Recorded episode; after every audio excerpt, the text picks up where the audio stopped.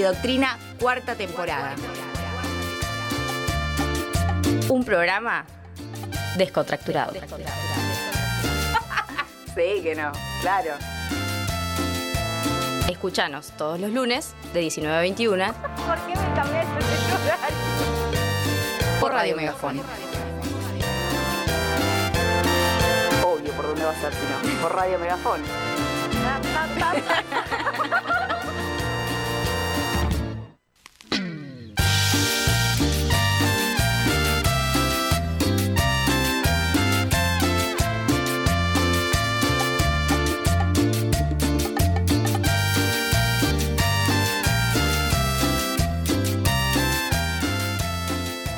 Muy, pero muy buenas tardes, querida audiencia de Radio Megafón. Acá estamos, volvimos. Somos la misma de siempre, un poco más hechas mierda. Gracias.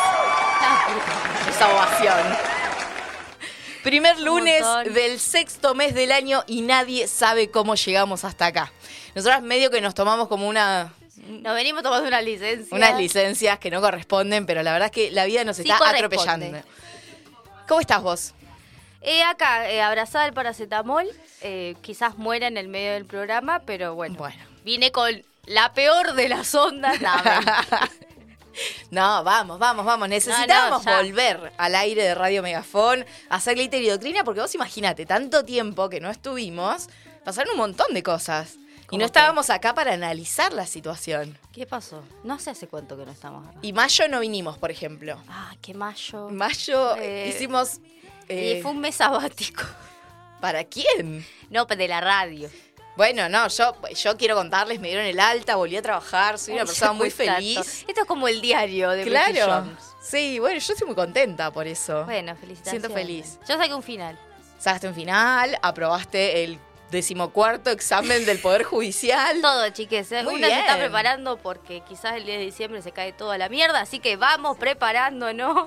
Aprovechamos para saludar a nuestro operador, el más genial de todo el universo, el Gena Peralta, que está del otro lado, y a nuestro productor de Radio Megafón, el Pale, también ahí. Acabamos de tener una discusión con el pale. ¿Por qué? Por la gata. Viste que hay una gata en esta radio. Sí, claro, bueno, la audiencia de hecho ya lo Bueno, sabe. que está embarazada la gata. Claro, vamos a estar eh, dando en adopción gatites. ¿Yo qué dije? ¿Qué? Hay que llevarla a abortar. No. Y bueno, ahí nos empezamos a pelear. Y pero es que la verdad es que vos no tenés como mucha opinión porque vos no la alimentabas, vos no la cuidabas, vos no viniste en todo el mes, con lo cual me no parece que... tenemos espacio para tener gatites. Bueno, pero se los vamos a dar a, a alguien que los pueda Bueno, cuidar yo espero que la comunidad de Megafón esté dispuesta a adoptar gatites Por de esta radio. Pero falta un montón igual. No sé si falta tanto, ¿eh? Tiene una repanzota. Hay una repa. La mega. Ay, Tiene 20 nombres distintos. Bueno, nos estás escuchando en nuestra aplicación de Radio Megafon, nos ves en vivo por nuestro canal de YouTube. Eh, nos seguís en nuestras redes sociales, en Facebook y en Instagram como Radio Megafon. Y este es el preciso instante en el que nos empezás a escribir y a saludarnos y agradecerle al universo porque estamos de nuevo al aire. ¿O no? Claro. Por eso. Sí, obvio. Me parece- ¿Cómo no lo van a agradecer? Escuchame una cosita, ¿vos preparaste algo para el día de hoy? Sí. A las apuradas, Ah, pero Por sí. supuesto, como siempre, como tiene que ser, porque mis columnas salen bien solo cuando las preparo así. La improvisación es lo tuyo. Sí. Así que vamos a hablar sobre acoso callejero. Oh, re duro. Yo pensé que íbamos con algo más No, porque hay buenas noticias. Hay buenas noticias. ¿Leíste las noticias? Sí, claro. Qué bueno. No, no, hay buenas noticias sobre el acoso callejero. Nunca hay buenas noticias sobre el No, callejero. sí. El acoso callejero Pero- es un garrón, entonces ¿cómo va a haber buenas Pero hay noticias? sentencias. Ah, bien, ahí, ahí, está bien. Cosas que sirven. Bien, buenísimo. Eso, vamos a charlar sobre eso. Perfecto. Así que vayan agarrando anécdotas, recordando anécdotas de cuál fue su primer acoso Ay, qué horror. No, no me quiero acordar de eso. Es Bueno, yo tengo varias. me imagino. Y sí. Sí. puede ser. Se me, como que se me da un poco el audio, Jena. Sí, pero no Sí, sé si es por esto, capaz. Porque Ah, te ser. moves así, Te y moves ¡pum! y te quedas en silencio. Bueno, eh, yo te cuento que tampoco es que preparé mucho. Sos porque- una hija de la mierda. Pero, no, no, pará, yo- pará, pará. No. Esto, mira esto. Un drive me manda. Es que mandé un drive porque lo que sí tengo preparado es el entusiasmo de este programa. Un drive. Dos cosas. La primera, las noticias que van a ser un caño, que las vamos a dar en el próximo bloque. Sí. Y tengo un eh, lo que pinte, que es maravilloso. Sí lo vi. No entendí mucho en el drive, como que lo leí así, no tiene mucho sentido. Nada esto, tiene sentido. Pero después me acordé de un par de cosas que leí supongo que lo sacaste de TikTok, además. Claro, Sí, claro. obvio. Argentinizar el mundo, el proceso de argentinización que estamos llevando adelante. Y les dejamos una historia en nuestro Instagram para que nos digan cómo podríamos argentinizar el mundo. Porque es algo, de hecho, que ya está pasando y yo quiero ser parte, ¿entendés? ser parte. Y por ejemplo, Argentina está ahí arriba, top de todo. Bueno, traje algunos titulares para leerles y algunas noticias ¿Y sobre ideas? lo grosso que es eh, ser argentino, argentina, argentine en este momento. Aunque el país se vaya a la mierda, pero hay, hay como una cuestión de orgullo nacional que es zarpado. Tengo un datazo. A ver, Arge- eh, una de las ciudades de Argentina, bueno, obviamente Buenos Aires, es la mm, ciudad más elegida para hacer teletrabajo. Yo no sé si estar muy orgullosa de eso, pero... Porque hay buen internet. En el mundo, sí, parece que sí. mira. Bueno, ¿ves? ¿Te das cuenta? No, no ¿Te una das cosa de locos. Que estamos en el top de todo, No, no, en el podio de casi todo. Eh, licenciados en casi todo, esos somos los argentinos, argentinas y argentines. Vamos a escuchar eh, música, esto también lo traje preparado. ¿De qué? O sea, pará, vos preparaste lo que pinte, que es como más descontracturado, me mandaste a mí a hacer la tarea para que prepare eh, No, la perdón, las columna. noticias, las noticias están re picantes. Preparaste las noticias que yo voy a ver cómo con esta voz de mierda puedo leerlas sin morirme pido, en el te pido el intento. vocabulario que hay niños del otro lado. Y, eh, ¿Y tu columna? Eh, vamos a, a ver qué sale. Vamos a pensar juntos. Capaz lo entrevistamos al Pale. No sabemos. Ah, o sea, no. esto es magia. No tenés ni Eso es una chan. Bueno, eh, entonces, pará, porque quería contarles también que la música también la elegí particularmente para el día de hoy. Mm, Vamos a arrancar con el tema que yo creo que nos hizo felices a muchas personas. Muchas. Le puse el número uno, ¿no? Los, los enumeré. Bien. Estoy incluida entre esas. Pero viste que No, por lo vos- general yo nunca estoy incluida. No, no en estás tu- incluida en eso. Pero Santiago Motorizado hizo una Ah, versión ves, maravillosa. sabía. Maravillosa de Cristian Castro. Ese señor lo único que hace es llorar. Pero llora tan lindo. Ay, por no, no, favor. yo creo que somos muchas las personas que lo escuchamos y dijimos. A mí me deprime sí. un cachito. No solamente ese sí, sino que hay, hay tanto dolor. No tanto la- bullying le hicieron a ese señor. Es, es, es la, la forma en la que se canta Cristian Castro. Vos lo recordarás en aquellos viejos glitters. Cristian Castro se canta así. Y creo que él lo hizo muy bien. Y entonces me copé con esos crossover que aparecieron Sí. de gente cantando canciones de otro. Entonces traje también a la princesita cantando eh, a Fabiana Cantilo, Ajá. a Miguel Granados cantando a Charlie, cosas por el estilo. Algunos que parecieron que están buenos, otros no sé si están tan buenos, pero bueno, estaban ahí. Y de todo lo que había era lo que más me gustaba. Así que básicamente la idea de Mex Berea va a estar sonando en los bloques. Te has robado básicamente la idea de Mex. Cla- no, no, está ahí libre. Bueno, libre, Libre, para, libre. para ser descargado por páginas Claro. ilegales. Claro. Y bueno, entonces es libre. Internet es un mundo libre. Ahora sí, vamos a escuchar algo de música y volvemos con las noticias.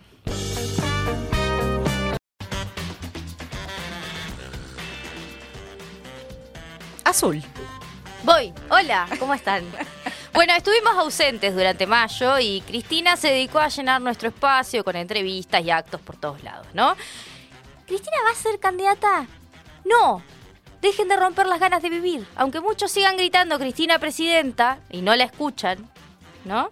Dejen de, dejen de pedir que Cristina sea presidenta, dejen a esa señora en paz. Pero sigue siendo quien puede definir las candidaturas, quien mejor analiza la coyuntura, quien puede pensar en una salida que, sin lugar a dudas, deberá ser colectiva.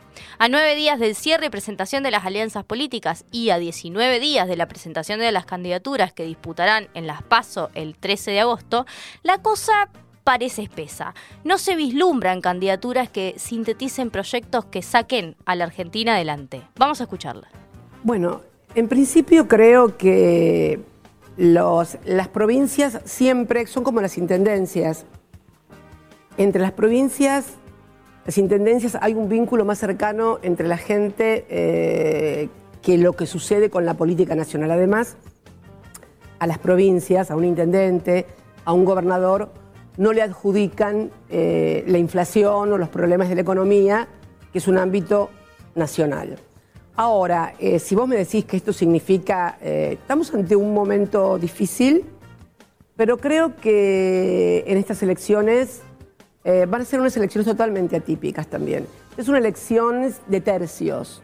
Así como la elección del año 19 fue una elección de techos, porque había dos partidos nada más. O sea, vos tenés en cuenta que entre el Frente de Todos eh, y Juntos por el Cambio eh, agruparon el 90% del electorado. Ahora estamos ante una elección de tercios, donde lo importante, más que el techo, es el piso. ¿Sí? ¿Me seguís? Sí. Eh, ¿Quién tiene el piso más interesante? Bueno, porque precisamente al ser tercios, lo importante es entrar Al al balotaje, claro. ¿Mm? Entonces me parece que es una elección totalmente diferente a la elección del 19. Y es una elección que también hay un tercio, también tenemos que entender por qué hay un tercio y por qué no hubo un tercio en el 19. ¿Qué es este? ser- El tercio El- nuevo es, es mi ley, claro. Obviamente. Bueno, pero ¿qué es fundamental? Más allá, más. no- Yo creo que es bronca. No hablemos, exactamente, no hablemos con nombre y apellido porque si no uno tiene tendencia a adjetivar o a Hablemos de tercios. En el 19, eh, la gente tenía la memoria de lo que había pasado hasta el 2015, de cómo había vivido y lo que habían sido los, cuatro, cuatro años años de gobierno macrista. Entonces, eh, cuando decimos volvimos mejores, Había una esperanza. era, la- era la propuesta que era volver mejores, era hacerlo, que todo lo que había sido bueno hasta el 2015 lo íbamos a, a continuar y lo que había estado mal no se iba a hacer. Y por eso, entre los dos partidos, fundamentalmente se agrupó el 90%, con una diferencia. El Frente de Todos obtiene una diferencia de 15 puntos, Pablo, En en, las las PASO. PASO. 15 puntos. 15 puntos. Después, entre las PASO, bueno, hubo, digamos, un cambio en la conducción de campaña y perdimos eh, puntos y ¿En diputados. la conducción de cuál campaña? De la campaña nuestra del Frente de Todos.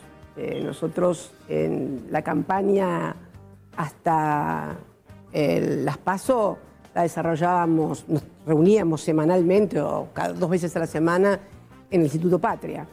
Bueno, después hubo un cambio, o sea, comenzaron a tallar otras voces. Bien, estábamos escuchando a Cristina que estuvo en varios lugares, pero esto es un fragmento de la entrevista que dio en Duro de Domar.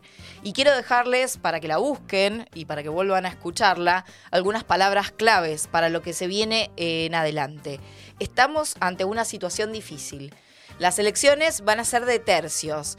En el 2019 esas elecciones fueron de techos, o sea, quién juntaba más. Esta vez la elección es eh, de pisos, ¿sí? Por eso los tercios, ¿no? Ese 30% que consolida cada uno. El objetivo es entrar al balotaje. El nuevo tercio es la bronca, que la capitaliza Milei por un lado, pero también otros, ¿sí? Es un tercio bronca y esa bronca es producto de la frustración que se dio a partir de las expectativas que generó el Frente de Todos en el año 2019. Y aún después de todo esto, Cristina igual sostiene y todos nosotros también, que este gobierno es infinitamente mejor que lo que hubiera sido una reelección de Macri.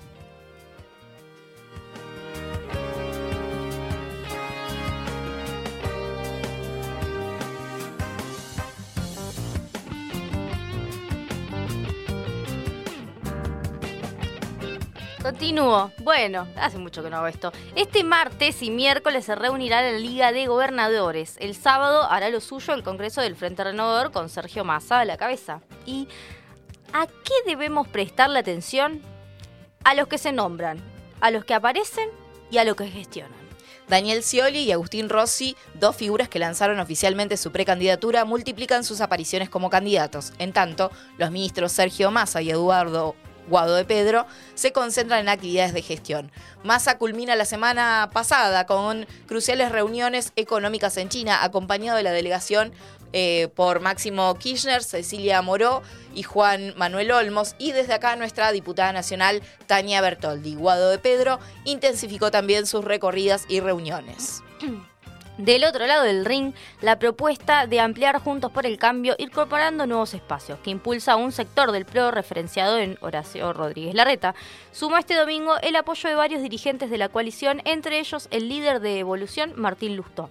El radical se mostró en sintonía con el titular de la UCR, el gobernador jujeño Gerardo Morales, que también se manifestó a favor de la idea que generó un nuevo debate dentro de la alianza opositora a meses de las próximas elecciones. El señor con alopecia, jefe de gobierno porteño, publicó un mensaje en sus redes para insistir en la necesidad de sumar más sectores al frente opositor. Se refirió a las conversaciones con el gobernador de Córdoba, así como también con Stolbizer y Espert. No se privan de nada. Del otro lado, bastante más lejos, Patricia Bullrich endurece su, su, discurso de derecha reaccionaria. Las peleas televisivas o a través de Twitter hacen más visible la caída de la imagen del sello de Juntos por el Cambio y los obliga a repensar, a pensar en reagruparse. Musiquita. Ahí vamos. Vamos de a poco. Seguimos con noticias. Ahí yo bailo y volvemos. Luchar sirve. Esto es una lucha, chicos. El Estado Nacional dio un paso decisivo esta semana hacia el reconocimiento del pueblo mapuche al admitir como espacio sagrado el lugar donde esta comunidad desarrolla tareas medicinales y espirituales en la localidad rionegrina de Villa Mascardi.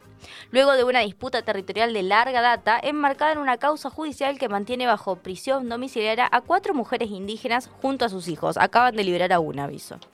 Así quedó plasmado en un acuerdo sellado el jueves último entre referentes de comunidades mapuches de Río Negro, Chubut y Neuquén y funcionarios del Estado Nacional en una mesa de diálogo que deliberó durante algo más de ocho horas en la sede de la ex ESMA.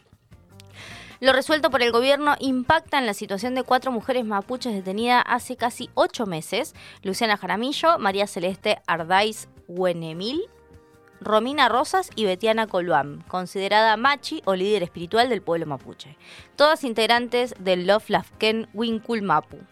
Fueron detenidas junto a sus hijos en octubre del año pasado en un operativo de fuerzas federales y provinciales que logró el desalojo de varios predios en las inmediaciones de la Ruta 40 en Villa Mascardi. Otra, y las otras tres mujeres cumplen prisión domiciliaria junto a sus hijos, tres de ellas en una casa comunitaria de Bariloche lejos de su comunidad, una condición que fue reiteradamente denunciada y objetada por organismos de derechos humanos y juristas. La semana próxima se presentará un acuerdo conciliatorio ante la justicia, transmitiendo y mostrando lo acordado entre el Estado Nacional y las comunidades mapuches, a fines de que se extinga la acción penal, siempre y cuando se cumplan todas las cláusulas del acuerdo, expresó el jueves la Secretaría de Derechos Humanos. Con este avance de la mesa de diálogo quedó formalizado el acuerdo de palabra, que ya se había alcanzado en febrero pasado y que permite allanar el camino de retorno de las mujeres a su lugar de origen y de Coluán al espacio de sanación. Para el CELS se trata de un avance a la hora de gestionar los conflictos y los reclamos del pueblo mapuche y un punto de partida para que la justicia penal se corra de la gestión del conflicto y las mujeres sean liberadas. La Machi, en un breve diálogo que mantuvo con Telam, a casi ocho meses de haber sido arrestada por ocupar un terreno en Villa Mascardi, planteó sus expectativas en ser beneficiada con el artículo 34 del Código Penal, que prevé la inimputabilidad para acusados que no comprenden la criminalidad, criminalidad de sus acciones. Hay una mirada muy racista, hay una mirada racista muy grande hacia el pueblo mapuche, lamentó Colluán, y advirtió que cualquier persona en la Argentina detenida por usurpación no pasa ni 24 horas presa, pero ellas en cambio mantienen esa condición hace casi ocho meses. La delegación feminista plurinacional de Avialaya alertó que la Machi solo puede realizar su actividad desde el lugar ancestral y que el alojamiento del Regue es un castigo con el que se pretende doblegar la fuerza de todo un pueblo. Sin querer te lastimé, sin querer te abandoné. Qué fuerte. Ni una menos y un número de víctimas que no cesa. A ocho años de la primera movilización del Ni Una Menos, mujeres y disidencias de todo el país volvieron a marchar, a tomar las calles para exigir políticas públicas integrales que impacten en una mejora de las condiciones de vida. Vivas, libres, desendeudadas y en las calles nos queremos fue el grito que se escuchó en las miles de movilizaciones que sucedieron el día sábado en el país. En 2015, la consigna Ni Una Menos cuajó luego de un grupo de periodistas, intelectuales y artistas feministas nombraron una forma extrema de violencia. El femicidio es una categoría política que denuncia el modo en que la sociedad vuelve natural algo que no lo es, la violencia machista decía el documento de aquel momento leído frente a miles en la Plaza de los Dos Congresos. Entonces, en un aire mucho más frío que el de ayer, se ponía en común el deseo de cambiarlo todo. Basta de femicidios, lesbicidios, travesticidios, transfemicidios y transhomicidios. Fue el punto que encabezó el documento general. Le siguieron, entre otras, la efectiva implementación de la ley de educación sexual integral, una reforma judicial transfeminista, la denuncia de la violencia judicial, mediática y política de Cristina Fernández de Kirchner y el freno al ajuste para pagar la deuda con el FMI. En ocho años hubo 2.557 víctimas de femicidio una mujer asesinada por ser mujer cada 31 horas desde el 3 de junio del 2015, el día que se copó las calles con la primer marcha de Ni Una Menos. Son 2.691 hijas e hijos que quedaron sin madre. Todos estos datos de la Casa del Encuentro que viene midiendo los femicidios desde el 2008. La tasa se mantiene prácticamente igual. Los números sirven para hacer diagnósticos, pero no cuentan las historias detrás de cada uno. De dichos crímenes, 58 fueron trans travesticidios y 214 femicidios vinculados de varones adultos y niños. De ese total, 2.691 hijas e hijos quedaron sin madre, mientras que el 61% de ese total son menores de edad. En este sentido, aclararon que los datos arrojan que son 121 las adolescentes de entre 13 y 17 años víctimas de femicidio desde mayo de 2015 a mayo de 2023. De esta cifra, 7 habían, sido, habían realizado la denuncia y solo una logró una medida cautelar. A su vez, 44 tenían indicios de haber sufrido abuso sexual. De las 121, Tres fueron víctimas de violación grupal, mientras que 10 estaban embarazadas al momento de ser asesinadas. Además, tres eran migrantes, nueve de pueblos originarios y se presume que dos estaban en situación de trata o prostitución y otras dos en contexto de narcocriminalidad.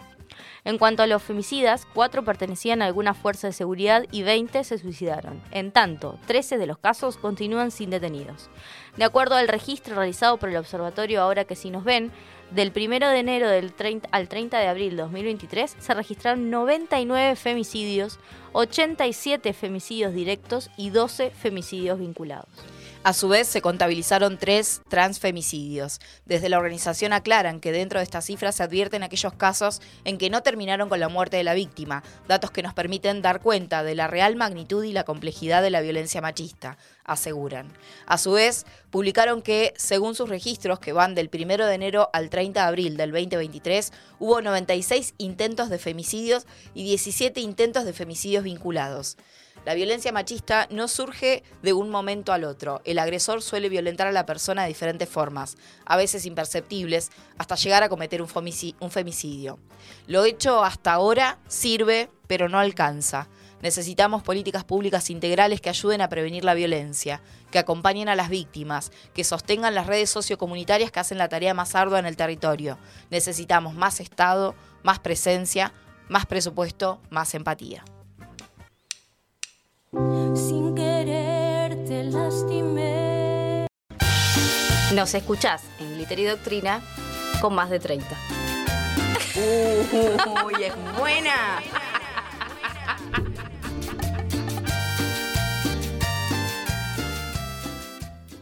Deseo, placer, juego, Disfrute. género, derechos, fuego, fuego, lucha, líbido, sexo, salida, Salida, libertad, salida, gozar, abrir, libertad, Gozar, coger, abrir, abrir, coger, festejar.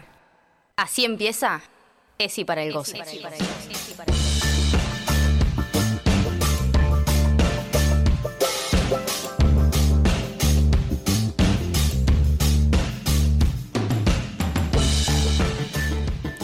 No me prenden el cartelito, yo no sé si estamos al aire o Yo no. no puedo creer que estés tentada. Estoy tentada, estoy, estoy, estoy sin dormir. Esta es la realidad. Te voy a leer eh, antes de empezar con la columna que vos preparaste, hiciste la tarea, mientras yo te, nada, voy a buscar los apuntes y vuelvo a casa. Sí. Acá hay gente que dice, eh, bueno, Arita dice que en Bariloche llueve full, modo invierno y que nos esperan en octubre. Tenemos para decirte, Arita, que ya tenemos alojamiento. Y me voy a estar contactando con vos, eh, yo o el productor general de Radio Megafón, porque probablemente hagamos una salida desde Bariloche, Ah, ya que- cubriendo todo. Ya que estamos, contamos que estamos vendiendo rifas y obviamente yo soy la que menos vende, así que cómprenme a mí. Bien, eh, Frisan pide una de Piero, eso no va a suceder nunca. Hay que decírselo. ¿Por qué? ¿A vos te gusta Piero? No, pero... Bueno, va a suceder nunca entonces. Y Fabián Paredes Tampoco dice... me gustan cosas motorizados y sin embargo lo escucho. Bueno, pero a mí me gusta, o sea, a alguien le tiene que gustar. Y Fabián Paredes dice, volvieron, genia, yo era chiquito y ya escuchaba el por eso me tenté. Eh, terrible los números, ah, los números que dijimos, claro que sí, dice Arita, bueno, está Adelina también, del otro lado, Ah. Adelina, mañana te dejamos las llaves. Ay, sí. Hay que arreglar Eh, quién. Bueno, después lo vemos. Bueno, ahora sí, estamos eh, acá en vivo. ¿Sabes? Estás en, estás en una. Estoy en o sea, si querés yo empiezo. como- Dale, vamos a hacer esto. Vamos a hacer como si estamos Es- en una radio de verdad. Esto es eh, ESI para el goce. Y en esta columna, porque si la gente, el público se renueva, es donde aprendemos de ESI, ¿no? De educación sexual integral y todo lo que eso abarca. Así que está con nosotros la doctora Azul Dragone. Bienvenida. ¿Estás ya como Sí, para por empezar? Bueno, ponete en clima. Clímax. Clímax. Bueno, no. Clímax no, clima sin la X, porque ya sabemos que ya hablamos de clímax en algún momento, no vamos a hablar hoy. Bueno, hoy no les traje una noticia muy, muy feliz, pero para mí, Para mí. para mí es el comienzo de algo interesante judicialmente y un poquito para pegarle al patriarcado. A ver. Vamos a hablar de acoso callejero porque el 30 de mayo nos enteramos que salió la primera condena por acoso callejero en Neuquén y en el país prácticamente, porque todos los, todos los medios del país salieron a hablar de esto. ¿Qué pasó en esta situación que pudieron condenar el acoso callejero? Después les voy a contar de qué se trata el acoso callejero. Primero vamos a hablar del caso en particular. Una chica que conoce en una entrevista de trabajo a un señor infumable, que la empieza a acosar desde 2015 a 2018 asiduamente, esperándola en su casa, encon- em, pidiendo el número de teléfono de ella, la llamaba, le mandaba la WhatsApp, le pedía sobrecitos de azúcar, bueno, excusas generales para Sí, acosarla psicópata. 24/7. No sé si es un psicópata, porque si lo ponemos desde el lado de Sí, la sí, enfermedad, eh, lo estamos inculpando. Bueno, la cuestión es que un día, una noche, ella estaba llegando a su casa, lo encuentra merodeando su casa, se hincha las ganas de vivir y llama al 148. Datazo. Porque de ahí comienza a caminarse la denuncia. Llama al 148, avisa de esta situación y cuenta que no era la primera vez que esto sucedía, sino que había sido de manera reiterada. El acoso callejero no está penalizado por el Código Penal, digamos, no hay una sentencia de prisión, ¿no? Pero sí está dentro de las modalidades de violencia por motivos de género de la Ley Nacional 24 26485. Entonces, el grupo de abogados ya contrata un estudio de abogados y ese grupo de abogados dice, bueno, vamos a hacer una denuncia civil. ¿Sí? Porque no todo tiene que ir por el ámbito penal. Esto va por el lado civil. La condena es civil. Em, ¿Qué significa que la condena es civil? ¿Qué me estás tomando un examen, boludo? No, boluda, te pregunto, ¿qué significa? O sea, que que en realidad lo que hace es eh, pedir una acción civil de daños y perjuicios por los daños morales y psicológicos que venía teniendo ella, porque ya, obviamente, imagínate, si te acosan 24/7, te mandan mensajes, te piden azúcar, esto lo del azúcar lo digo porque lo decía en la nota y me llamó la atención que el chabón tocara la puerta para pedir azúcar, o sea, me parece terrible. ¿Pero qué vivía cerca de la mina? No tengo ni idea, tanto detalle no daba la Bueno, nota. Jimena, no me preguntes, pelotudez. La es- Periodismo de investigación, chicos. La cuestión es que la acosaba constantemente. Y como era periódico, ella obviamente, ¿qué le generó? Miedo de salir de su casa, tuvo que cambiar el teléfono, pensó en- en cambiar de vivienda, etcétera, etcétera. La cuestión es que una jueza civil con perspectiva de género, que no anoté su nombre, pero lo tendría que haber anotado para contarle a este planeta, dijo que sí y lo declaró culpable, ¿no? Él en el medio de esta denuncia le clava una denuncia penal por calumnias e injurias. Claro, Porque mirá. obviamente estaba ensuciando su honor. Imagínate, hicieron dulce con eso les abogades de este estudio y la misma jueza cuando hace la condena civil por daños y perjuicios. ¿Por qué lo pueden encuadrar y generar esta indemnización o esta compensación por los daños? Básicamente porque el acoso fue constante, casi diario, con términos de vigilancia, persecución, molestias por tiempo prolongado y sistemático. Esto hay que tenerlo en cuenta a la hora de hacer una denuncia para saber si va a prosperar o no. O sea, Claro. no es lo mismo. Acoso callejero es absolutamente todo, desde el chabón que te muestra el pito en el colectivo hasta el que te toca o Te grita. te grita desde, desde la obra, o etcétera, etcétera. Estigmaticemos. Pero, bueno, porque pasa. Pero, particularmente cuando es continuo, ya ahí tenés indicios, no necesariamente continuo con esa persona, sino con varias personas, tenés indicios como para, bueno, este señor No está, está haciendo las cosas mal, no está atendiendo, va a tener que pagar algo. Ok. Bueno, entonces, pero lo más interesante de esto fue la condena, que me pareció fabulosa. Lo condenaron a pagar 500 mil pesos más intereses en concepto de compensación. Que lo- ¿De dónde lo agarró la jueza? Dijo, no es que dijo, ay, bueno, por 500.000. esto 500 mil. Dijo, ¿cuánto sale cinco días de hospedaje en Bariloche para ir al encuentro plurinacional de mujeres lesbianas, travestis, trans y no binarias? 500 lucas. Bueno, toma. Cinco días, 500 lucas más intereses. Así que Me encantó. la sentencia tuvo que ver con el encuentro plurinacional para que esta chica pueda ir a mm, encontrarse con las compañeras y les compañeros. Hermoso, Me encantó, hermoso. Muy bien. Pero bueno, trae esta noticia, lo que nos trae es de nuevo el tema del acoso callejero. Yo no sé si en algún momento lo charlamos, yo creo que el acoso callejero hemos charlado, pero no sé si en algún momento hablamos de la incorporación de esta modalidad a la Ley Nacional 26485. La 26485, recordemos que es la ley de protección integral para prevenir, sancionar y erradicar la violencia machista. Y en 2019 se agrega al artículo 6, que es donde están las modalidades, el inciso G que habla sobre el acoso callejero. Y dice, violencia contra las mujeres y diversidades le vamos a sumar nosotros porque toda la jurisprudencia ha hecho una mm, interpretación integral, no solo para las mujeres cis, sino para todas las personas oprimidas por el sistema patriarcal.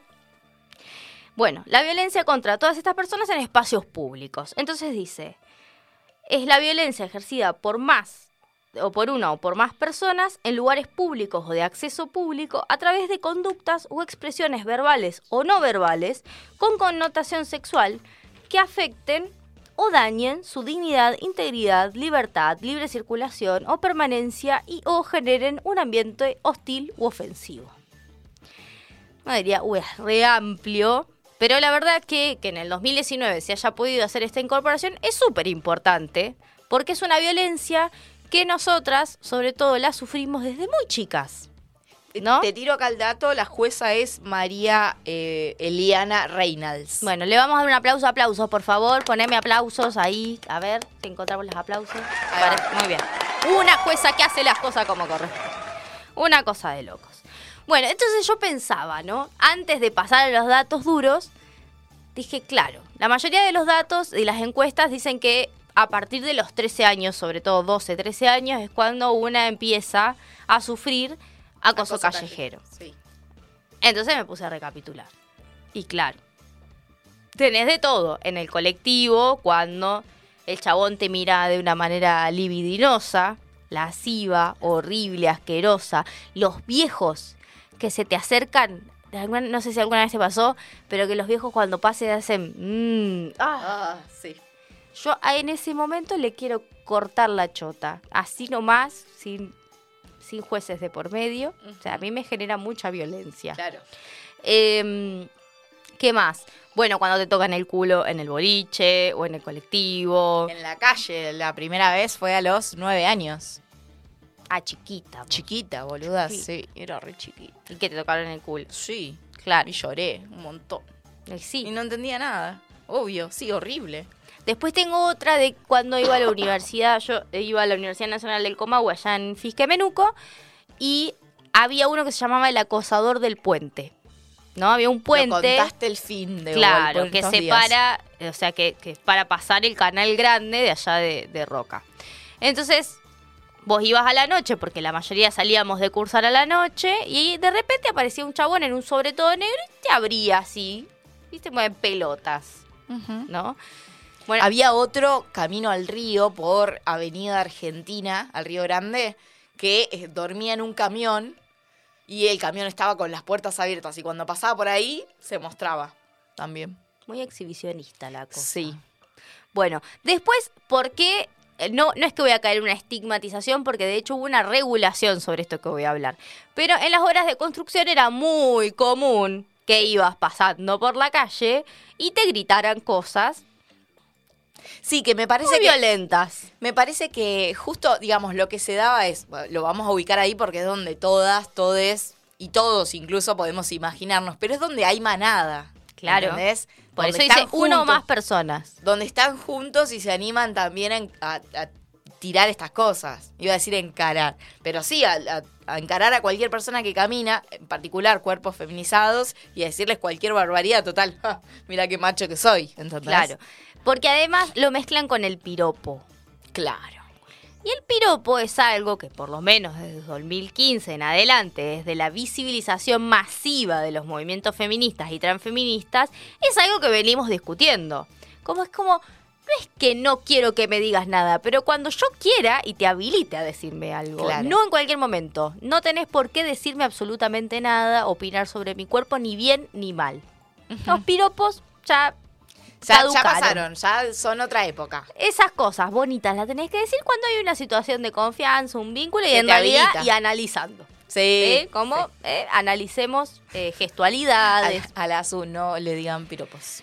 Detestaba. No, pero además yo era de las de las pibas que se daban vuelta y les decían de todo. O sea, no es que me quedaba callada. Y muchas veces me he encontrado con situaciones muy complejas porque, bueno, algunos se dan vuelta y, y ya está, y otros no, otros te encalan y te quieren, te empiezan Bueno, a yo, putear. una, yo una vez, eh, tipo, putié cruzando en diagonal Plaza Roca, acá en, acá cerca de Casa de Gobierno, y, mm, digamos, me habían dicho algo, entonces encaré, y tipo, se me vinieron al humo y fue como, ¡ay, mamá!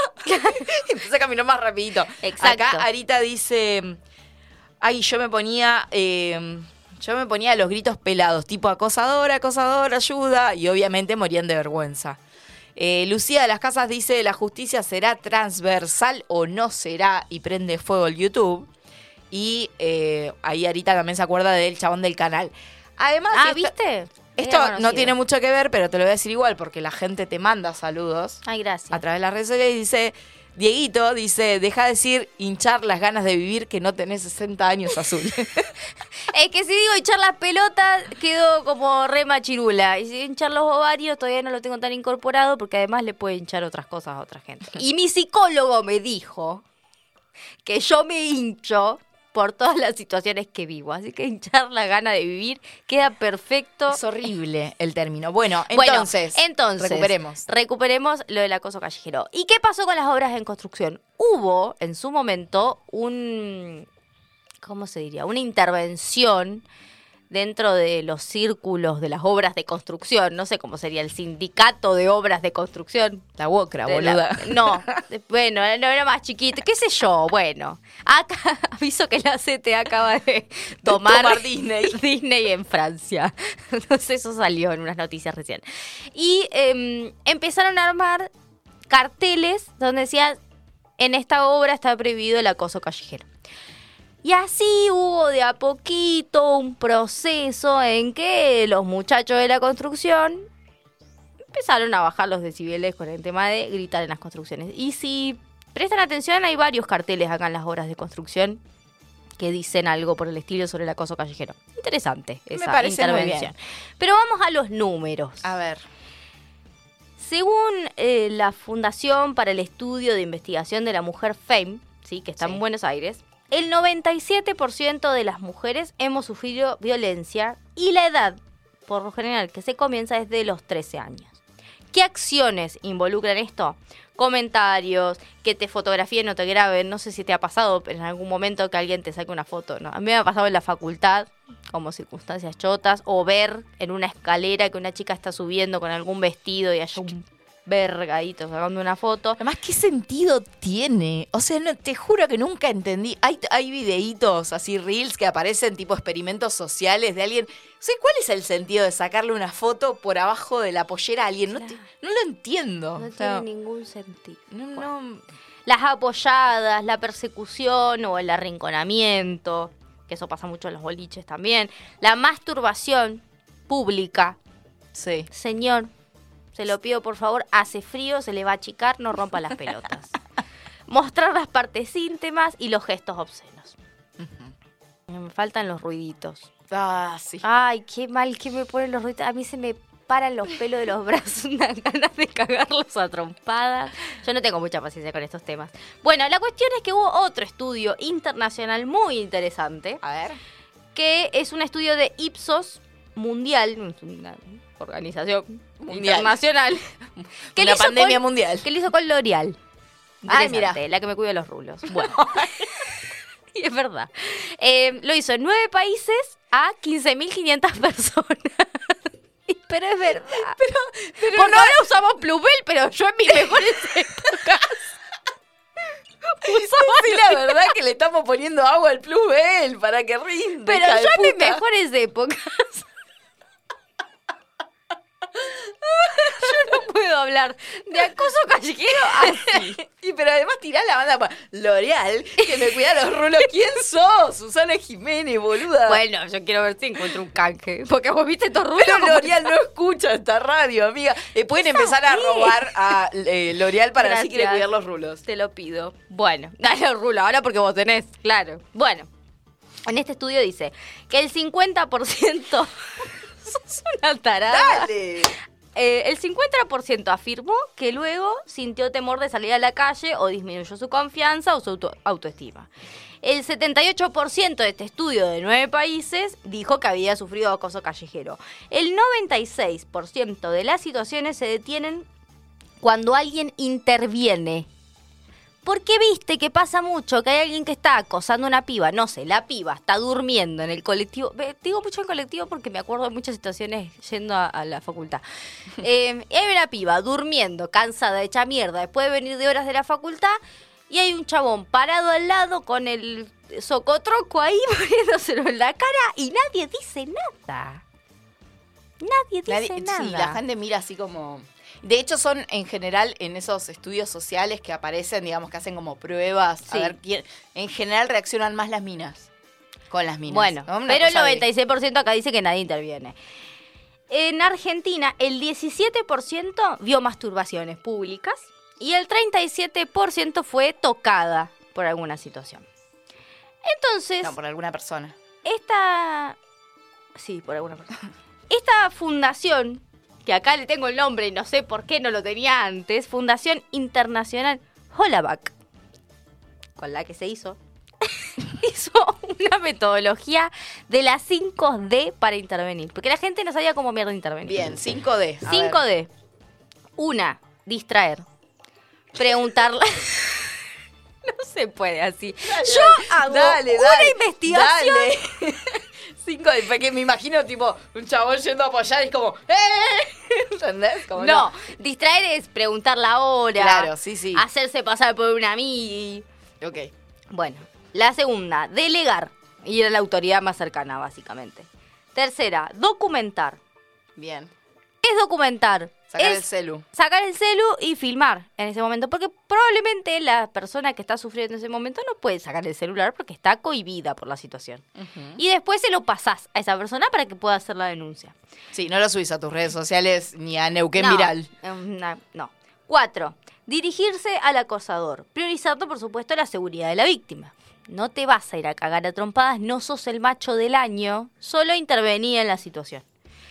Y la quinta es dar asistencia, es decir, posterior a la situación, ofrecer ayuda, empatía, acompañarla y testificar. Porque, digo, en cualquier denuncia es importante testificar. No te hagas el solidario y después, eh, ay, no, pero yo ahora, esta hora no puedo ir a testificar. Mira, vas igual, porque no hay otra forma para ayudar.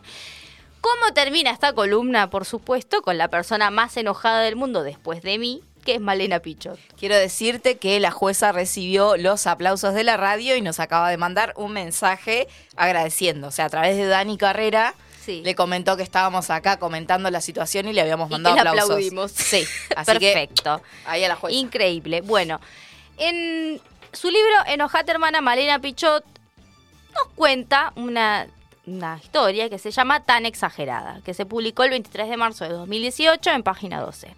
Y comienza así. En 1995, con 13 años, me tocó el 152 en Maure y Cabildo para volver del colegio a mi casa. Me siento atrás de todo, el colectivo casi vacío. Voy sumida en mis pensamientos, calculando cuándo terminará la hora del subte que llegará hasta Puente Saavedra. Spoiler alert, nunca. Los pasajeros que llegan hasta la puerta de atrás, porque no había puerta en el medio en esa época, tocan el timbre, me miran y ríen.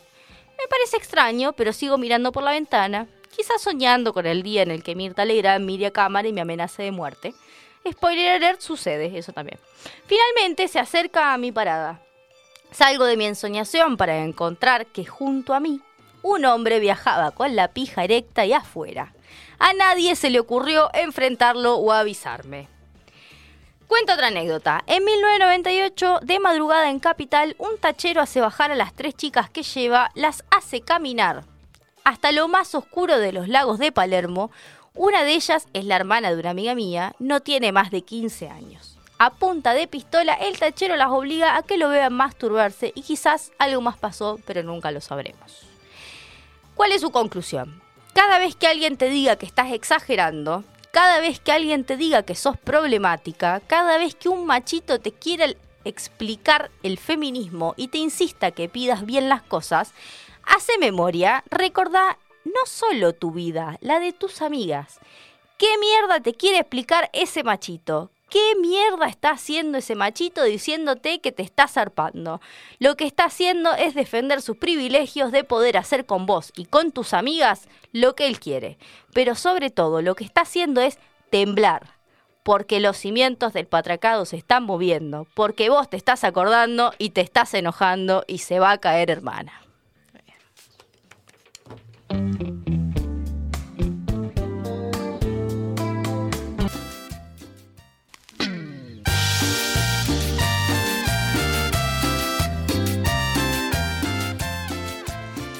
Y seguimos en vivo en Radio Megafón, Glitter y Doctrina, Azul y Jime de este lado. Y ustedes pensaban que todo esto estaba improvisado, pero no. O sea, nosotros somos gente realmente seria con lo que hacemos. Ah, señor Francis, sí, cómo no. Y tenemos del otro lado a nuestra queridísima amiga y corresponsal en Bariloche, Arita Goche, ¿cómo estás? Oli, ¿cómo les va? ¿Todo bien? Bien, muy bien. Un ¿Vos? placer escucharlas de nuevo. Ay, te queremos. Sí, volvimos, volvimos. Estábamos con, bueno, la vida misma, La ¿no? vida. Eh, ¿Qué onda? ¿Cómo andas vos? Bien, acá estamos estudiando, llueve muchísimo por esta zona y alerta amarilla de lluvias. Bueno, Armagedón más o menos. Oh, Pero bien, bien, por suerte, to- todos saludables creo. ¿Nevó? Un poquito, los cerros todos nevados, pero acá abajo todavía no, por suerte. Así que bien. tenemos un, un changüí para, para habitar libremente. De una. Che, Arita, bueno, tenemos el encuentro este año en tu ciudad. Eh, tenemos el encuentro en Bariloche, Ay, el sí. encuentro plurinacional de mujeres, eh, lesbianas, travestis, transexuales, no binarias, etcétera. Eh, y bueno, y contanos, sabemos que obviamente Culo Inquieto se metió en la organización, así que contanos cómo viene eso. Por supuesto. Bueno, primero aclarar que yo no estoy en la comisión de prensa, no soy una de las compañeras designadas, cada, cada dos semanas van rotando a las que hacen entrevistas, pero bueno, surgió una emergencia ahora. Sí, la Eh, emergencia como- básicamente como para- Jimena.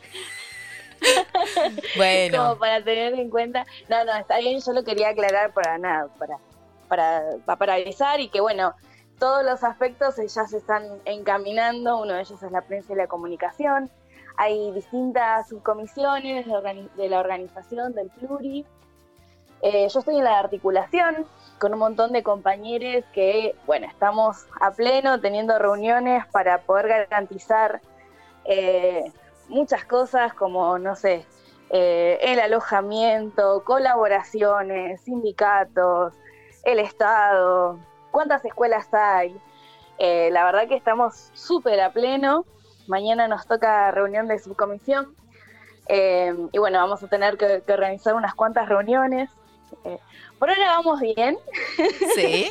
pero bueno, tenemos un problemita, A ver. es que las camas disponibles en Bariloche son aproximadamente 30.000, contando las de alta gama Apa. de los hoteles 5 estrellas. Apa, ok. Eh, Estamos cortos, digamos. no nos estaría alcanzando. me estamos cortitas.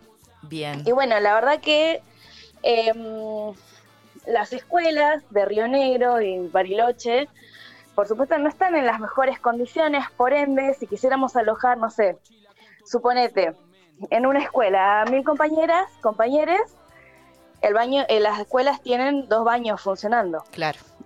Ah, dos inodoros. Entonces, bueno, estamos haciendo todos los relevamientos pertinentes para ver con cuántas escuelas efectivamente co- eh, disponemos, están vendiendo bonos contribución. Eh, bueno, diferentes acciones que están haciendo, estamos tratando de, de- de acelerar para poder llegar a, a- a la fecha con todo, para poder recibirlas mejor. ¿Cómo estuvo el inicio de Entrar, vamos a las... entrar. Me imagino. ¿Cómo estuvo el inicio de las conversaciones? Porque supimos que hubieron algunos desencuentros al principio. Sí, sí, en realidad como, como en todo grupo humano es, es bastante complejo eh, confluir en, en- nada, en acuerdos. Pero bueno, la verdad es que, que el, el encuentro es superior a, a las diferencias políticas que se puedan llegar a tener con distintos temas. Entonces, bueno, desde la base que se elige la ciudad de Bariloche o Furiloche, porque tenemos presas políticas mapuche detenidas en nuestra ciudad, injustamente detenidas y además con, con una causa que es tranquilamente escarcelable. Ellas siguen en, en prisión, ayer liberaron a una, la Hoy- semana pasada. Hace un rato nos confirmaron que ya fueron liberadas todas. Ay, qué bueno, bien, bien, bien. Eh, bueno, teniendo en cuenta que ese es el marco en el que se realiza el encuentro acá, eh, esa es nuestra base para poder seguir construyendo las políticas, ¿no? Como. Eh, el encuentro es un posiciona- posicionamiento político. Entonces, desde ahí partimos para eh, manifestarnos Tal y cual. seguir luchando por todos nuestros derechos que nos faltan, ¿no? Hace un rato las escuchaba hablar de los feminicidios, es tremenda las cifras, bueno, los abusos. eh, es muy loco que, que las cifras, ¿no? Esto que decían del 97%, eh, que manifestaron alguna vez haber tenido algún tipo de abuso, bueno, es, es alarmante, preocupante y por eso nos movilizamos también. Tal cual. Arita, te iba, más, ¿no? te, te iba a preguntar sobre esta subcomisión de articulación. ¿Qué onda eh, el Estado municipal ahí en Bariloche? Eh, ¿cómo, cómo ven eh, no solamente, digamos, la predisposición del Estado, sino también de, es una zona, es un, el lugar por excelencia en el país de turismo, eh, cómo ven también a los vecinos, ¿no? ¿Dispuestos a, a recibirnos o no? Y ahí estamos viendo. Eh, la verdad que el encuentro ya se hizo dos veces en Bariloche, una vez en el año 98, si no me equivoco, eh, que por supuesto no era la, no tenía la magnitud del encuentro de lo que es ahora, y la otra fue en el 2011, ¿no? Bueno, eh, que tampoco era tan conclu- eh, concurrido, pero tuvo sus, sus eh, dificultades. Ajá. Entonces, bueno, la sociedad barilochense está como un poco reticente por lo que veo, eh, pero no, no deja de ser un súper encuentro político y además turístico, porque no olvidemos Claro. que lo que lo que promueve que vengan más de 100.000 personas a una ciudad es el movimiento de dinero. Entonces, bueno, la verdad que nuestra ciudad ya está acostumbrada a recibir gente, eh, creo que vamos a poder aprovecharlo. El Bien. municipio creo que tuvo predisposición en el encuentro que tuvimos. Eh, de hecho, tuvimos encuentros también con, con el Buró Bariloche, que es la Cámara de, de Turismo. No es la Cámara de Turismo, pero sí son los eh, hoteleros y hostel agrupados. sí. Eh, y también demostraron predisposición y que, bueno, aparentemente ya está confirmado que Bariloche a la Carta, que es un evento que se hace justo ese fin de semana largo, se pospondría o se adelantaría, porque, Ajá. bueno, son dos actividades que no podrían convivir. Claro, sí, sí, por, por lo que convoca. Eh, Bueno, pero eh, Por lo que ustedes... convoca a las dos y porque la logística del municipio claramente va, va a poder llegar a una sola. Tal cual. Te hago una Ustedes imagínense que nos faltan 70.000 camas así de alojamiento aproximadamente Nada. y tenemos pensado averiguar en Pilcanilleu, Jacoba, sí, bueno, Claro. no, no tan lejos, pero sí, por lo menos hasta Pilca, llegar, Bolsón, Villa Langostura, Claro. eh, Camping Cuenta, bueno, sí, sí, sí, sí. estamos tratando de, de llegar a todos lados. El tema va a ser poder moverse con esas dos grandes calles que tienen en Bariloche. Che, te, te iba a preguntar, ¿ya arrancó la inscripción? ¿Ustedes esperan 100.000 mujeres y diversidades? Sí o más, porque en realidad tenemos la, la vara de lo que fue San Luis, Sí. Nosotros entendemos que Bariloche también es un destino convocante, pero también lo que pasa es que eh, es muy lejos y es muy caro. Claro. Entonces quizás no vengan la cantidad de compañeros que fueron a San Luis, quizás vengan menos, menos pero bueno, em, por las dudas ahí. Las inscripciones todavía no empezaron, pero sí empezamos a inscribirnos las, las compañeras que estamos en la organización como para tener un, un piso básico de sí, de- lo que sea. Bien, tal cual. ¿Sabés más o menos cuándo arrancan las inscripciones? Me parece que a partir del mes que viene, pero no estoy segura. Bien. Porque mm, esta, la semana, este sábado, el 10, tenemos la próxima, la próxima plenaria. Eh, y bueno, ahí la comisión de, de presupuesto y finanzas nos va, nos va a decir cómo venimos con, esas, con ese tema. Claro, tal cual. Bueno, porque acá en realidad obviamente estamos súper entusiasmadas. Te contábamos que ya tenemos alojamiento reservado y eso nos pone muy contentas. ¡Qué hermoso! Porque es una de las Bien. cosas que, que siempre nos cuestan más y porque la verdad es que sabemos que octubre es frío en Bariloche y queremos poder dormir bien y estar a pleno para disfrutar eh, de todo lo que se vive ¿no? en esos tres días. Y bueno, y esta vez esperamos Totalmente. ser muchas más. Eh, te vamos a pedir que les comuniques a la, comu- a la eh, comisión organizadora en general que veamos el temita del recorrido, porque vos viste que Bariloche es como escalar montañas. Claro. O sea, no van a meter 60 cuadras De marcha. Claro, chicas, sean un poco, entendamos que estas cuerpas no están acostumbradas a la vida de montaña, entonces A las aflojémosle, subidas, al canto rodado. af- aflojémosle un cachito con esa cosa de que, ay, marchemos 70 y mil cuadras, es una, es una locura para nosotras. Eh, digo, para que, lo tengan en cuenta. Lo que nos está- lo estamos teniendo en cuenta y el problema también es que para que termine de concluir la marcha, no sabemos dónde va a pasar eso, porque no en, Ah. en ningún lado de Bariloche hay un lugar tan grande para alojar a 100.000 mujeres después de una marcha. Claro, no. Eh, ¿Qué es lo más grande que tenemos en Bariloche? y puede ser el velódromo municipal, puede ser eh, ya saliendo de Bariloche eh, eh, la rural, Claro, estaba puede pensando ser en eso. el catedral. La base del Cerro Catedral también es enorme, Bien. pero bueno, hay que trasladarse hasta allá. Claro. Hay que es un que no montón hay que la base caminar de tanto. catedral. Dios mío, hay que entrenar un par Por de eso. meses antes. Bueno, no, tremendo. No, bueno, seguramente sea, sea céntrica al final, la finalización de la marcha, pero bueno, no, no, no, no nos hemos adelantado a eso. Sí estuvimos charlando de hipotéticos lugares para la peña, para la festitorta, pero bueno, Bien. todo... eh, Vamos todo a lo por verse importante de la festitorta. ¿Tenemos lugar para la festitorta? No, todavía no, no tenemos nada confirmado, pero ya estamos hablando con los sindicatos que, que tienen, tendrían gimnasios disponibles. Ay, hay un- y si sí. no, bueno, la vieja y confiable centro cívico afuera y una buena campera y a bailar. Olvídate. que va. Em, pero bueno, nada, todavía hay muchas cosas por hacer, recién nos estamos poniendo de acuerdo con cosas muy básicas. La verdad que las plenarias están siendo muy intensas en cuanto a debate Ajá. en cuanto a, a discusión, en cuanto a intercambio. Y bueno, lo que están trabajando mucho son los espacios fuera de la plenaria, que son los, las subcomisiones, ¿no? Claro. Em, sí, sí, lo más entonces, operativo. bueno, hasta que... Exactamente, exactamente. Em, así que bueno, pronto tendremos novedades, pero todo marcha bien, esperemos. Eh, y bueno, obviamente las esperamos. Obviamente, pero ya, ya tenemos sacado el pasaje. Yo está. tengo otra, otra consulta mm, a Sí, ver, claro. complicada.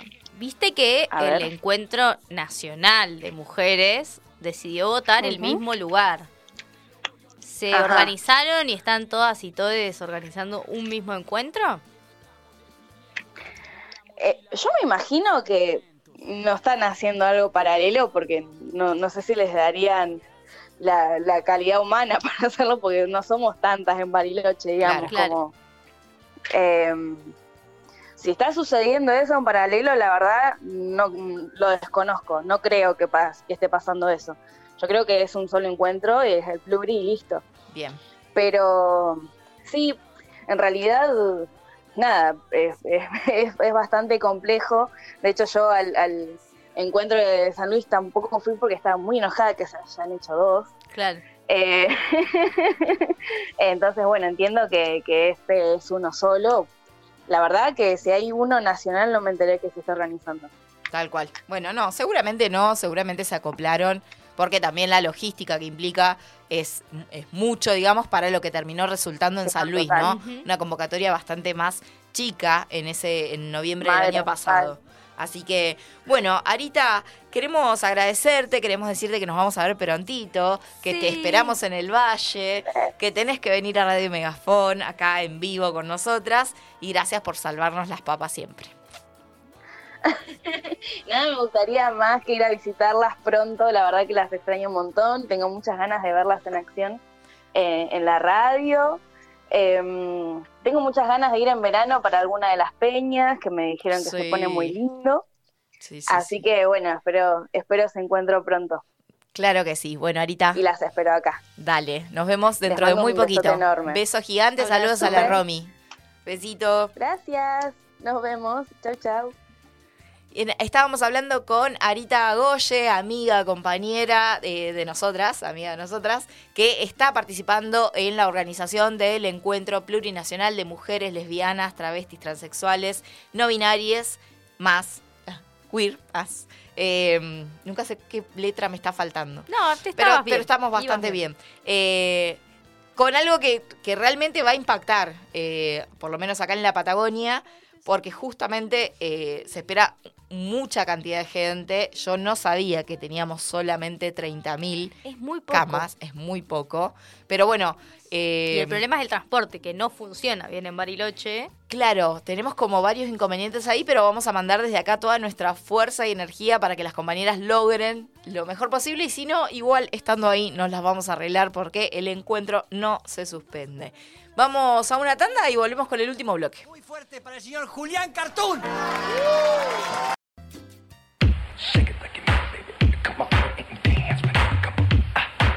Hola, Oscar. ¿Quién le habla? Yo, Cristina, pelotudo. Yo, Cristina, pelotudo.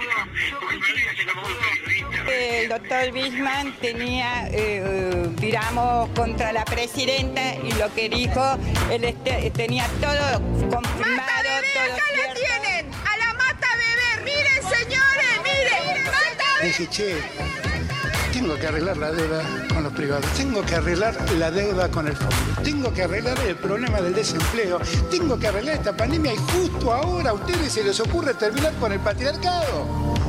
Gracias a Dios. Usted avaló la bomba larga. No, no puede decir semejante barbaridad. Mire, la Usted verdad, avaló la la bomba verdad, mire, la verdad, Usted avaló la bomba no puede decir semejante barbaridad. Usted no puede decir Nos semejante conocemos barbaridad. bien, ¿eh? No, no puede decir Nos conocemos bien. Usted tiene que arrepentirse de lo que dijo. No, no me voy a que- arrepentir. Usted se tiene que arrepentir porque yo no hice nada de eso. Sí, absolutamente. Sí, absolutamente. Vos sabés que sí. Vos sabés que sí. Vos sabés que sí. Vos sabés, vos sabés, vos sabés. Vos sabés. ¿Para qué me llaman si saben cómo me pongo? Ahora empieza lo que pinte. Lo que pinte, lo que pinte, lo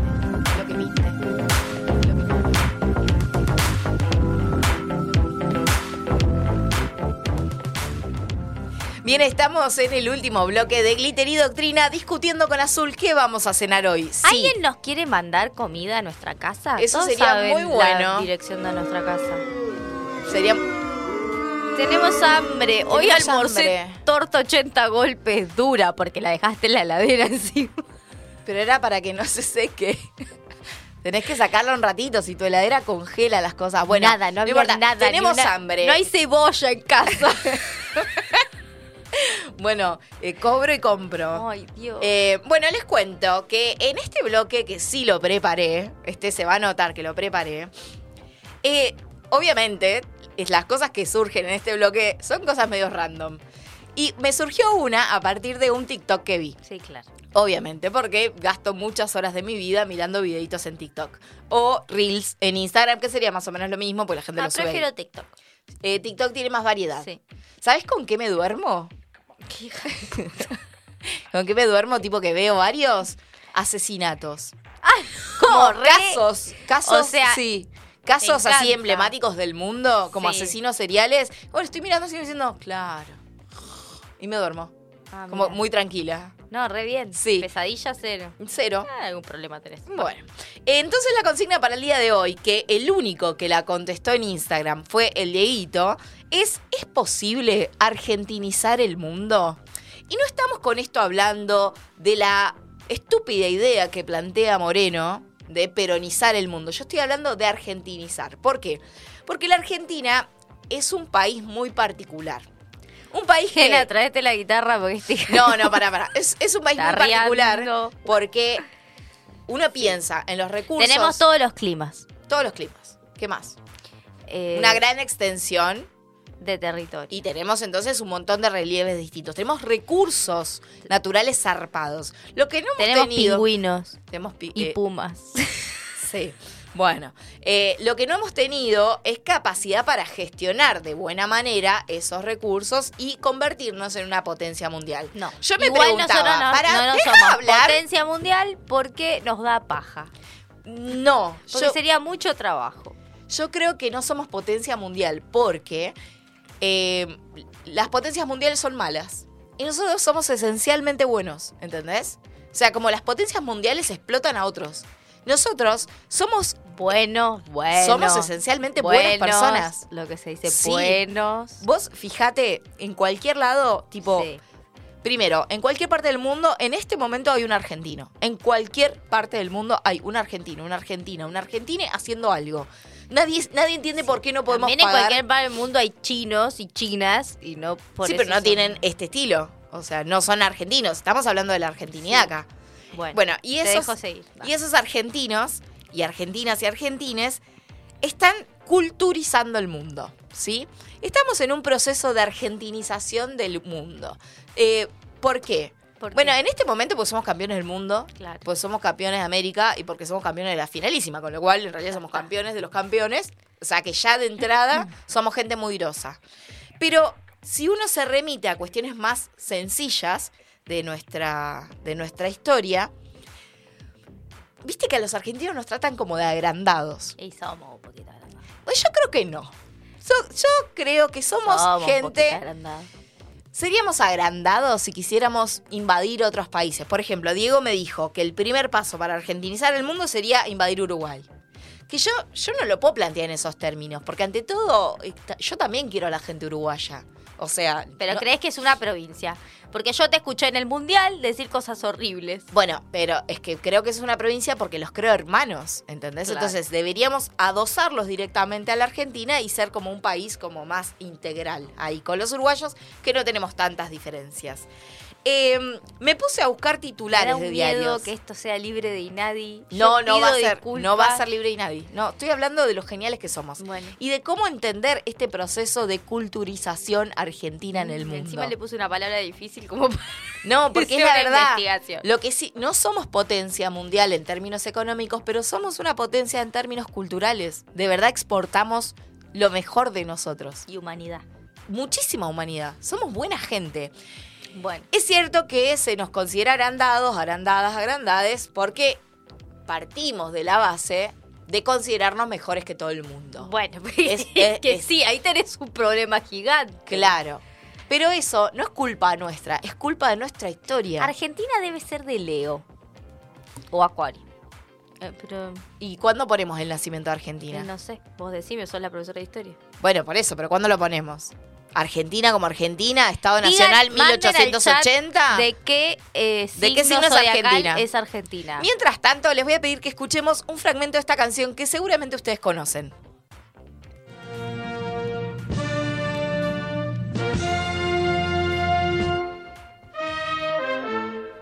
Hay que pararse. Me hace hacer ejercicio hasta ahora. La de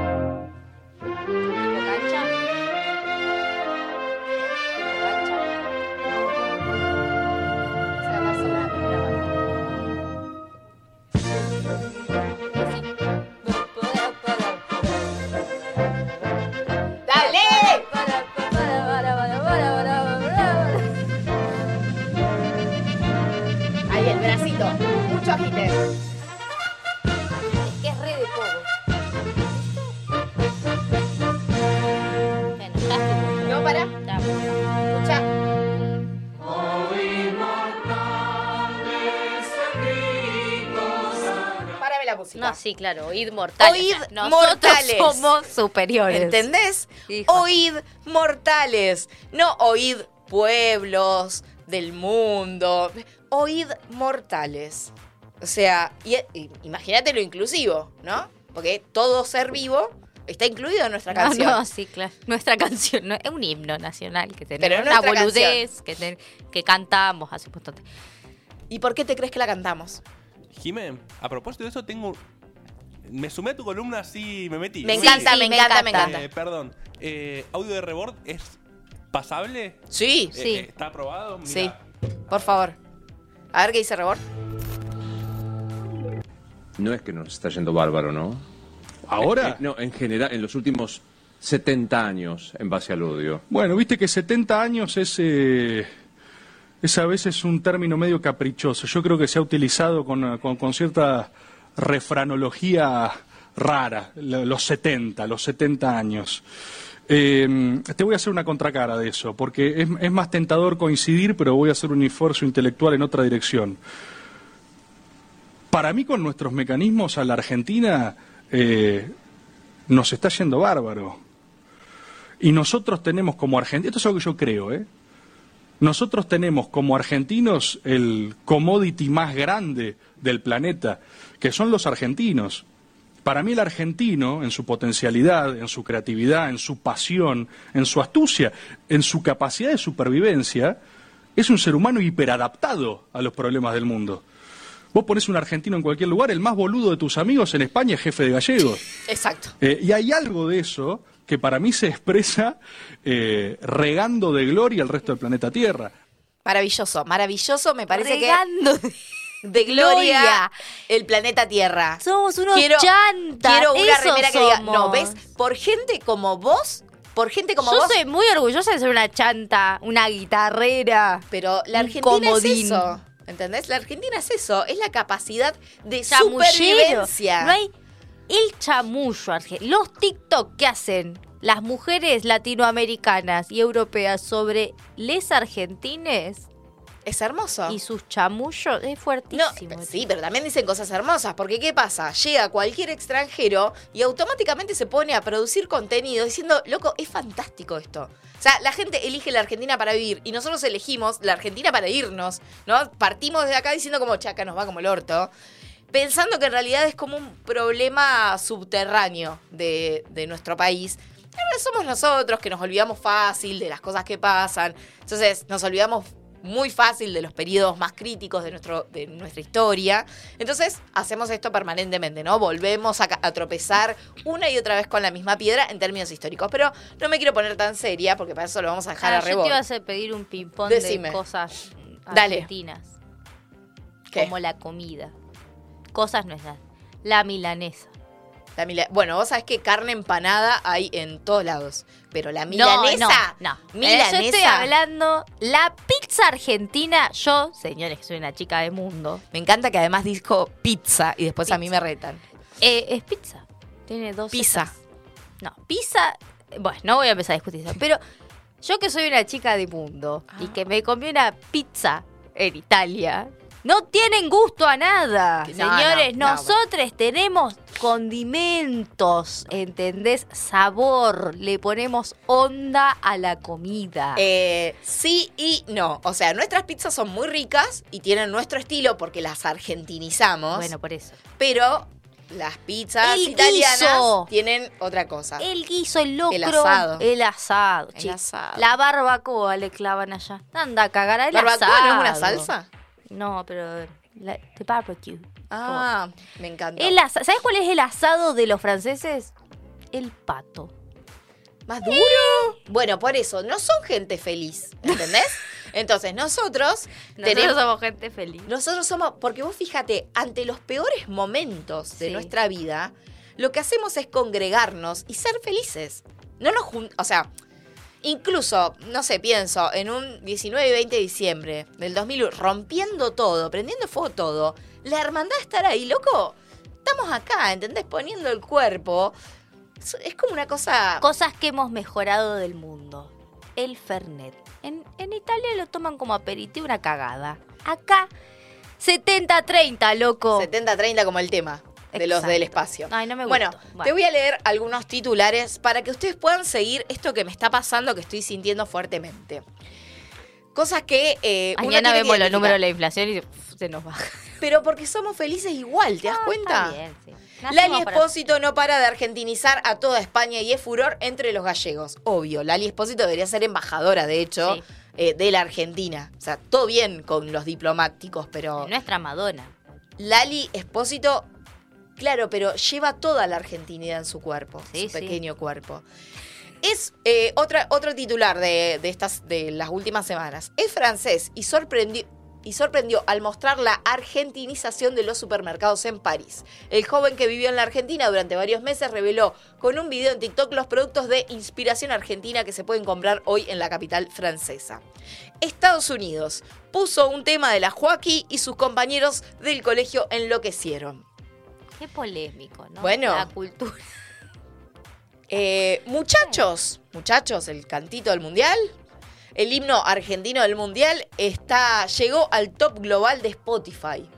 O sea, la mosca nunca lo creyó. Entonces la mosca estaba allá tirados abajo, o tipo nadie se acordaba de ellos más que por esos anteojos ridículos. Y de repente empezaron a estar en. Ni siquiera sabían que su música estaba en Spotify, ¿entendés? Pues tan viejo y tan feo que Árabe sorprende con pasos prohibidos al ritmo de ráfaga. Ay, qué fuerte. Argentinizando un catarí. Esto sucede, la gente, los japoneses, un- el ejemplo de, de siempre son los japoneses cantando los cantitos de, de la cancha de Argentina, pero en japonés, Sí. y hasta la marcha peronista. Una Argentina liderará, esto es de ayer, eh, liderará la Agencia Meteorológica de la ONU. O sea, discúlpame, acá no le pegan nunca al clima, pero lo va a hacer en la ONU, ¿entendés? Eh, orgullo argentino. La UBA se consagró como una de las mejores 50 universidades del mundo. Esto lo sabemos de Sí. siempre. Ti- Tiro esta. Esta es hermosa, pero hermosa, ¿eh? Como pocas cosas. Carnicero no tenía dulces y entregó chorizos a los niños por Halloween. Es maravilloso, ¿entendés? Porque Es fuerte. porque es una tradición, viste, que, que trajeron los yankees de festejar Halloween, que a mí me parece fantástico, hay que festejar todo. Y el carnicero no es que dijo, ay, esto, viste, que siempre salen esos de, ay, ¿por qué no festejan el Día de la Tradición? Y boludeces así. El tipo dijo, no tengo dulce, le doy chorizo a los pibes. Los pibes salen felices. Llegaron con chorizos a su casa. Muy fuerte. Es muy fuerte. Eh, y un dato que es re lindo, en realidad, es que Argentina es uno de los países menos contaminantes del mundo según la NASA. Por ejemplo, No tenemos industrias tampoco. sí tenemos industrias, ¿verdad? No somos un país de... Tampoco es. Sí, tenemos industrias Bueno, muy sí, pero- zarpadas. Entonces, ya está sucediendo, no es algo que tenemos que empezar El a... Papa es argentino, El Papa Maradona es argentino, Messi es Nápoles es argentino. Nápoles es argentino. Bueno, este fenómeno que empezó a pasar en un montón de países recontra remil subdesarrollados que ven a la Argentina como que se resienten Argentina. Es como, bueno, o sea, ¿te imaginas si los tenemos que adosar? Es como crece nuestra deuda. Hay una, Y bueno, pero, hay una adolescente de Argentina que ganó el ajedrez. ¿viste? Porque estamos ganando todo. Y, y alguien de mm, que hace destreza. También. De hecho, los tengo acá, algunos de esos. Por ejemplo, em, ay, no tengo la de destreza. Pero, por ejemplo, en surf, eh, dos medallas de oro conseguimos. Con Lucía Cosoleto y Juliana González. Y dos de bronce con Lucía Indurán y Leandro Lele Usuna. O sea, a pleno los pibes, No. ¿entendés? Como que se Bizarrap es argentino. Bizarrap es argentino y está exportando nuestra música al mundo, ¿entendés? De hecho, tenemos una generación de traperos o Nicky Nicole se fue a. de esta gente. María Becerra hizo la canción de Rápido y Furioso. Rápido- Bueno, No, ¿entendés? un montón. Somos gente grosa. Eh, pero vamos a ir un poco más allá de la Bizarres. Y Tenemos vamos- el pogo más importante. el pogo más grande del mundo. El más importante, el más grande del mundo. Una banda recontra local. Que no sale a hacer hip. Bueno, ahora sí los fundamentalistas. Eh, hay un video sobre un paso a paso para eh, la argentinización masiva. Vamos a escuchar a este especialista en nada que nos tira estas ideas. Escuchamos, por favor. Partir de la base de que Argentina no es una potencia económica. En algún momento capaz lo fue, pero ahora no es. Somos algo más importante. Y es que somos una potencia cultural. Por eso, ahora voy a explicar cuál es el plan de la argentinización masiva que necesitamos llevar adelante. Para llevar adelante eso, primero necesitamos un extranjero, cualquiera, no importa de dónde es, no importa si es de Perú o si es de Alemania o si es de Sudáfrica o si es de Lesoto, no importa. Lo que necesitamos es que una persona que no sea de acá, explicarle lo que es Argentina. ¿Y cómo empezamos? Primero, no sé, ponele que es un gringo y le decís, oh, do you like football? Y te dice, yes. Entonces vos decís, ah, bueno, a este le muestro el gol del Diego de los ingleses. Y se lo mostrás. Y seguramente ya lo vio, ya lo vio mil veces el gringo. Pero decís, oh, yeah, Maradona was a great player. Bueno, y dice, oh, sí, un grosso. Y ahí le mostrás compilados de videos de Maradona. Y después de Maradona decís, ah, ¿do you like Messi? Oh, yes, Messi, Messi. Y le mostrás a Messi un compilado de videos de Messi también. Y después le mostrás a Román, que capaz no lo conoce, pero lo va a conocer. Y le mostrás un video de compilados de Román. Y también declarando a alguno que esté subtitulado en inglés, así puede entender bien cómo le cierra el culo a los periodistas. Y ahí arrancás, y ahí le mostrás videos del hincha de boca, y empezás, porque te tenés que ir por las ramas, y tenés que tenerlo al gringo pegado a la pantalla, mientras vos estás dos horas mostrándole videos sobre nuestra cultura. Bien, acá tenemos solamente el primer paso, ¿sí? El primer paso significa... Porque, Yo creo que es privación ilegítima de la libertad, no sé, la tiro. No, no, no, porque es encontrar. Además, bostero, o sea, digamos, no diversificó mucho.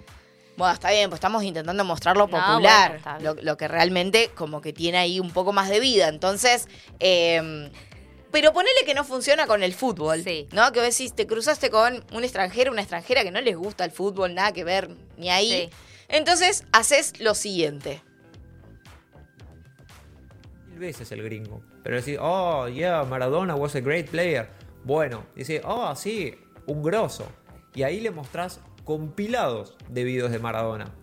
Y después de Maradona decís, ah, ¿y you like Messi. Messi? Oh, y ahí, y ahí, tac, le mostrás eh, jijiji. Le Ay, mostrás te fuiste muy adelante. pero en vivo. Le mostrás el pogo. Y después encarás por otro lado y decís, oh, do you like rock and roll? Y ahí, tac, le mostrás eh, jijiji. Le mostrás jijiji, pero en vivo. Le mostrás el pogo más grande del mundo. Y ahí cuando termina eso, le mostrás octubre completo. Y ahí Claro. empezás y vas y te desvías y le mostrás Soda Stereo. Y después le mostrás a Charlie, a Charlie tirándose del noveno piso. Le mostrás a Spinetta, le mostrás toda la música de acá. Toda la música que le pueda llegar a generar algo al chabón. Entonces ahí ya a la persona ya la tenés ganada y dice, uh, mira esta cultura. Mientras tanto, obviamente vos le vas convidando mates y le vas contando la historia también sobre el mate y sobre el dulce de leche y sobre todas cosas de acá. Y lo tenés que evangelizar. O sea, es un plan de evangelizar a los extranjeros. Bien, ¿se entiende? O sea, son pasos como muy sencillos que cualquiera de nosotros podemos hacer, pero incluso es algo que está sucediendo porque aún con aquellas personas que no tienen en su cabeza salir a argentinizar el mundo, cuando vos te encontrás con un extranjero o vas al extranjero y hablas de tu país, de hecho hablas de estas cosas. ¿Entendés? claro. Lo pones como lo más arriba posible. En términos culturales y todo lo cultural, vos no mostrás solamente un buen partido de fútbol, vos mostrás las magias de los jugadores. Vos no mostrás la discografía completa de Charlie. Vos mostrás a Charlie tirándose de un noveno piso. ¿entendés? Porque rock, ¿entendés? Sí. Vos mostrás mate y toda la diversidad de mates que podés tener y cómo lo podés tomar durante todo el día. Cualquier una bebida que es no sé, esencial para la vida de un argentino. Y el dulce de leche, que no es reemplazable, ¿entendés? Que no existe. Bueno, existe cajeta también, pero digamos, como lo mismo. Pero que no, no existe en otros lados del mundo. Entonces, empiezas a cambiar todo eso. Y ahí te preguntas, decís, ¿cómo no vamos a ser felices? Ahí le agarra un pico de glucemia. Y ahí la gente dice como, claro, Argentina es un buen lugar. ¿Y qué pasa? Vienen los extranjeros y encima les sale más barato, ¿entendés? Como que adoran vivir en la Argentina. A nosotros no nos sale más barato, pero Claro. ellos sí, pues ellos vienen con ¿Un dólares. problema eso? Bueno. ¿Entendés? Sí. Entonces, todo como que cuaja. Y tenemos maravillas del mundo. tenemos maravillas del mundo, tenemos paisajes de la concha de la lora. Entonces, Argentina es un buen destino, pero exportar argentinos, no de estos que se van, que hacen fila en Ezeiza para irse a limpiar casas a otro país, sino eh, esos argentinos que tienen la posibilidad de salir a pasear y que eh, pueden contar las maravillas de este país. No somos potencia mundial Porque nos da paja. porque nos da paja, Sí, efectivamente. Nos da paja, pero nos da paja no a nosotros. Y me- a ver, digo, todo lo atamos con alambre y está bien también, porque ¿qué hacemos? Somos personas que resuelven problemas, ¿entendés? O sea, frente a una situación, no nos quedamos llorando esa situación. La, intentamos resolverla, así tengamos que atarla con alambre. Pero por otro lado, también lo que nos pasa es que tenemos paja de memoria. Entonces, seguimos apostando a gobiernos que y no, no potencian esto que de por sí la gente hace sola, ¿sí? El común de nuestra sociedad tiene algo que para mí es ese origen argentino, que no importa si nació en Formosa o en La Quiaca, si es de Neuquén o es de Buenos Aires, si hace la diferencia entre porteño y bonaerense o de La Plata, digo, no importa ese sentir nacional, que no es el sentir nacional berreta de la derecha, de lo patriótico y xenófobo, sino que abre las puertas y que está absolutamente orgulloso de lo que es y que se lo quiere compartir al resto del mundo. Ese es el proceso de argentinización que estamos viviendo y que yo entiendo tenemos que profundizar. Así que a partir de ahora me declaro una evangelizadora de la argentinidad. Bueno. Qué que me a. ¿Por qué? Y no sé, ya veo que me clavas un turista en casa. Igual cobrarle una habitación no estaría mal. En dólares. Ojo, ojota. Bueno, ¿qué te pareció esto? Hermoso. ¿Vos crees que hay algo eh, que, que vos, como argentina... Yo creo que lo hacemos todo el tiempo. ¿Viste? Porque nos criticamos un montón, pero después... Pero somos mejores. Y los les neuquines en particular tenemos un sentimiento parecido con la región. ¿Vos decís? Yo no soy tan neuquina, me pare- Bueno, no, sí, soy re neuquina. sí, no, ¿No tenés ahí el himno de Neuquén para irnos con el himno de Neuquén? ¿Por qué nos vamos a ir? ¿Por qué le vamos a hacer esto a la gente? Porque el himno de Neuquén es, o sea, ¿Ves? el himno de Argentina. Por eso, el Es himno de el himno Argentina. más lindo del mundo. Y pero es que el himno de Neuquén es el himno más lindo Y de hecho, del mundo. el himno de Argentina es el himno más lindo del mundo. según una encuesta, pero eh, The Economist hizo una encuesta sobre los himnos más lindos del mundo y no estábamos en el ranking. y ahí decís, ¿en serio? O sea, la marsellesa es linda, pero en serio, no me jodas. Claro. O sea, no, no es lo mismo que este sentir. Ay, me había olvidado un dato súper interesante. Pará, lo tengo acá. Eh, ¿Dónde lo tengo? ¿Sabían que eh, el himno nacional argentino fue, de hecho, el que inspiró a los himnos de otros países Claro, en América ¿ves? Latina? Eso tenemos. Es que sí. Pero es que eso nos levanta demasiado. el Del ego. mismo ¿Alguien modo. averiguó de qué signo somos? No, no me respondieron acá. Pero eh, del mismo modo que la bandera argentina tuvo mucho que ver con la elección de los colores de varias banderas de Centroamérica, convengamos que miramos al cielo y dijimos celeste y blanca, jugó un rol de peso en la historia de al menos tres himnos de países de América Latina. Chile, Perú y República Dominicana. Vos decís, ¿qué carajo tenemos que ver con República Dominicana? Con Chile, Perú sí. República Dominicana no. Y sin embargo, escucharon el himno nacional argentino y dijeron, ojota, Acá, de acá puede salir el nuestro. Me voy a dedicar a estudiar los himnos para poder hacer una columna sobre esto. Si nuestro operador estrella tiene la música lista, ¿estamos? ¿La tenemos ahí? Estamos ahí eh, simplemente para regalarles a ustedes. Se puede argentinizar el mundo, se puede neuquinizar la Argentina. Esto es un camino de ida. Y ahí tiraban el chivo, neuquinizate. Neuquinizate. Ay, no me había dado cuenta. Mal, neuquinícense. Eh, nos vamos, nos vemos el próximo Adiós. lunes. Si todo sale bien. Creció en el compromiso de una raza vigente con el cielo. Esto fue Glitter y Doctrina. Hasta acá llegamos. Escuchanos el próximo lunes a partir de las 7. Obvio, ¿por dónde va a ser si no? Por Radio Megafón. Por Radio Megafón. Obvio, ¿por dónde va a ser si no? Por Radio Megafón.